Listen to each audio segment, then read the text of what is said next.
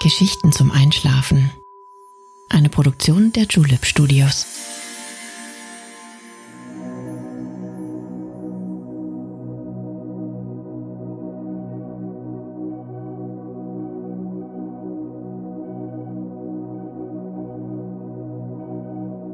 Psst. Hey, du schläfst ja noch gar nicht, oder? Das ist nicht schlimm. Ich bin Nale und ich freue mich sehr, dass du wieder dabei bist. Wir besuchen heute die sagenumwobene Königsstadt Babylon in ihrer Blütezeit. Während bei uns der Herbst Einzug erhält und es langsam kälter wird, träumen wir uns in die warme und fruchtbare Region von Mesopotamien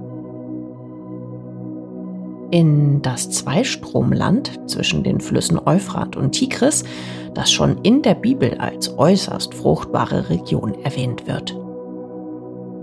Heute befindet sich an dieser Stelle der Irak. Aber lange vor Christi Geburt lag dort eine der mächtigsten und wohlhabendsten Städte des ganzen Reiches, Babylon. Das Wort ist für die christlich geprägte Welt noch immer ein Symbolbegriff für Hochmut und Protz, für den gewaltigen Aufstieg vor dem Fall. Dennoch assoziieren wir mit der Stadt auch eines der sieben Weltwunder, nämlich die hängenden Gärten der Semiramis. Wäre es nicht schön, dort mal etwas Zeit zu verbringen? Diese Reise hat sich Robin gewünscht. Vielen Dank für diesen tollen Vorschlag. Wenn du auch einmal ein Wunscherlebnis hast, mit dem du einschlafen möchtest oder vielleicht eines der anderen Weltwunder besuchen magst, dann schreib das an Geschichten zum Einschlafen at jule.de. Wir freuen uns auf deine Anregungen. Aber jetzt lehn dich zurück und kuschel dich gerne ein bisschen tiefer in deine Decke ein. Lass all die Alltagsgedanken, die noch in deinem Kopf kreisen, hinter dir und konzentriere dich auf meine Stimme. Deine Gesichtszüge werden locker. Du atmest tief ein und wieder aus. Du fühlst dich vollkommen geborgen und entspannt. Ich wünsche dir viel Spaß beim Zuhören und angenehme Träume.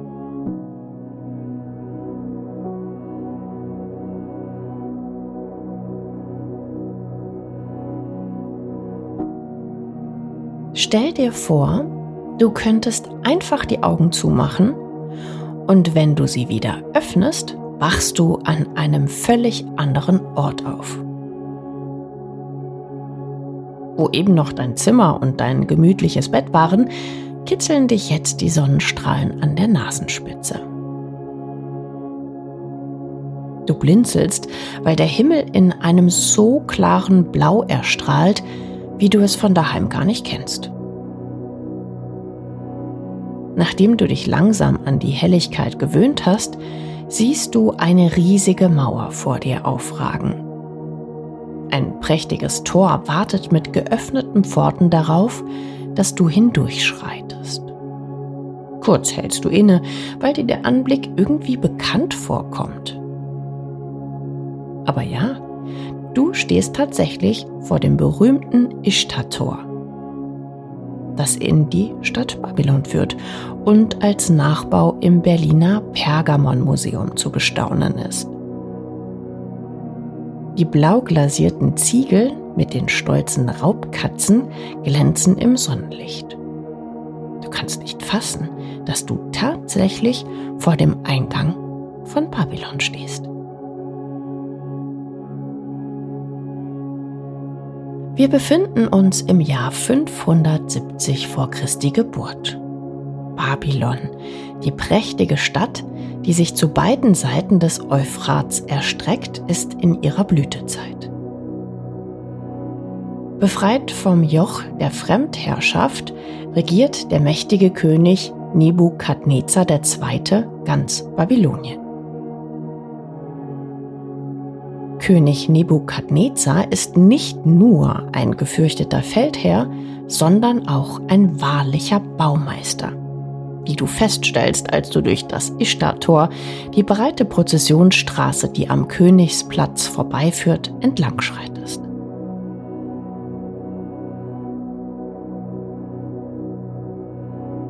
Um der obersten Gottheit der Babylonier, dem Gott Marduk, zu huldigen, lässt er die besten Handwerker aus der ganzen bekannten Welt zu sich ins Land rufen. Sie alle sollen Babylon zu dem machen, was der Name der Stadt bedeutet, nämlich das Tor der Götter. Die meisten Bauwerke sind aus gebrannten Ziegeln gebaut, in denen der Name des Königs eingeritzt ist. Von der Ferne hörst du die Hämmer der Handwerker klappern. Menschen unterhalten sich, laufen an dir vorbei, aber scheinen dich nicht zu bemerken. Sie übersehen dich, weil du diese Stadt nur in deinem Traum besuchst und ihre Blüte längst vergangen ist. So kannst du auch unbehelligt weiterlaufen, ohne dass jemand deinen Besuch behindert. Du läufst an dem weißen Hauptpalast des Königs vorbei. Dein Blick gleitet über die bunten Tiger- und Löwenfiguren, die die gebrannten Ziegel schmücken. Die Fronten der Königsburg werden von großen blau schimmernden Reliefs gesäumt. Der Boden ist mit weißem und farbigem Sandstein ausgelegt, die die Signatur Nebukadnezars tragen. Wie nebenbei lässt du deine Hände über das glatte Zypressenholz gleiten, das die Decke des Palastes schmückt. Ein Wächter in schmucker Rüstung steht vor der Tür. Aber zum Glück kann er dich ja nicht sehen. Ein kleiner Teil von dir möchte weiter in den Palast vordringen. Doch schließlich entscheidest du dich dagegen. Immerhin bist du wegen den legendären hängenden Gärten hier. Du hast Glück. Soeben laufen ein paar Männer mit einer goldenen Sänfte vorbei, die offensichtlich auf den Weg dorthin sind.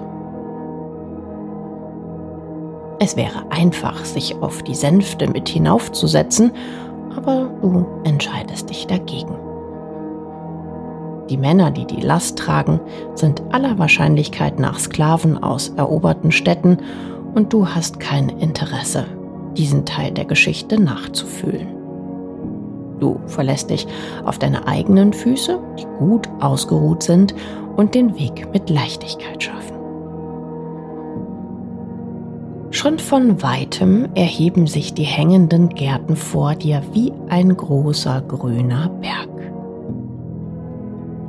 Was für ein prächtiges Bild. Üppige Palmen mischen sich mit riesigen Blüten, die in allen Farben leuchten.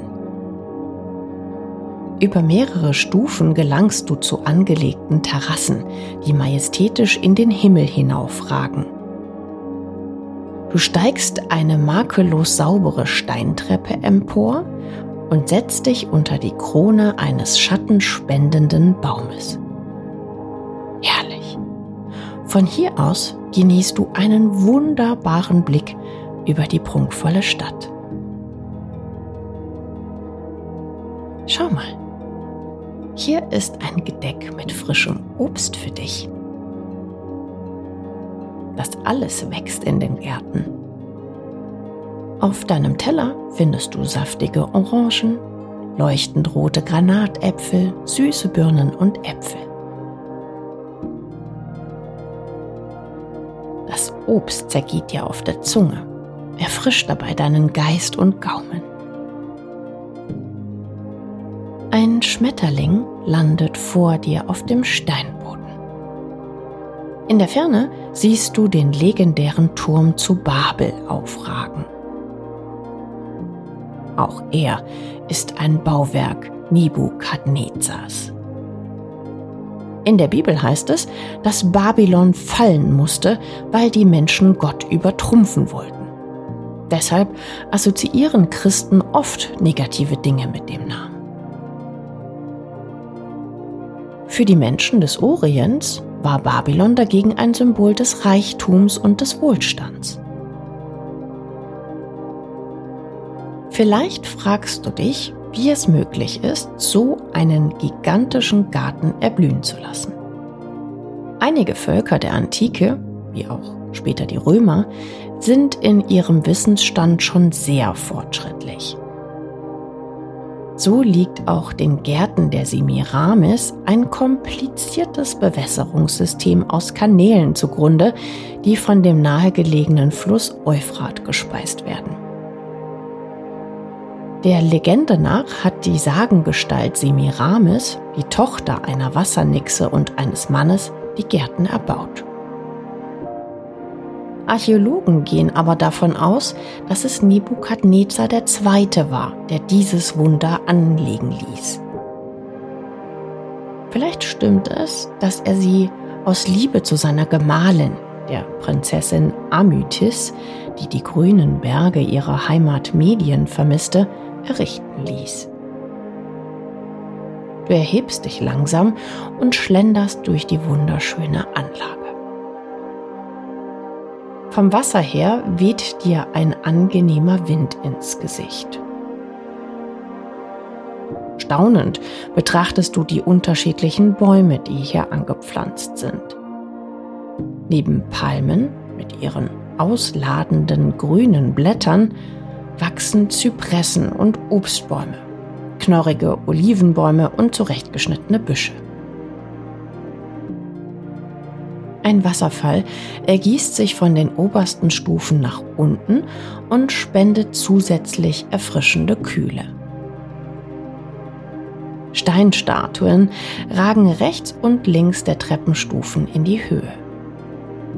Verzierte Säulen und hohe Torbögen tragen die einzelnen Plattformen und verleihen ihnen ein tempelähnliches Aussehen. Was für eine reiche Stadt. Ein leichter Anflug von Traurigkeit überkommt dich, weil du weißt, dass sie sich ihrem Untergang nähert. Mit dem Tod des Königs wird Babylon das Glück verlassen. Die Stadt wird von den Assyrern erobert und später durch Erdbeben zerstört werden. Aber noch ist es nicht so weit. Von oben siehst du auf die breite Straße hinunter. Dort läuft ein weißer Elefant mit seinem Führer entlang. Selbst das Tier ist prächtig geschmückt. Du denkst darüber nach, wie wichtig es ist, die schönen Momente wertzuschätzen, in denen man das Leben in seiner vollen Herrlichkeit genießen kann.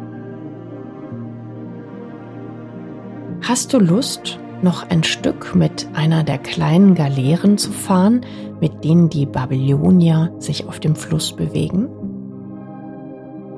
Komm, hier ist ein kleines Schiff mit einer schattenspendenden Überdachung.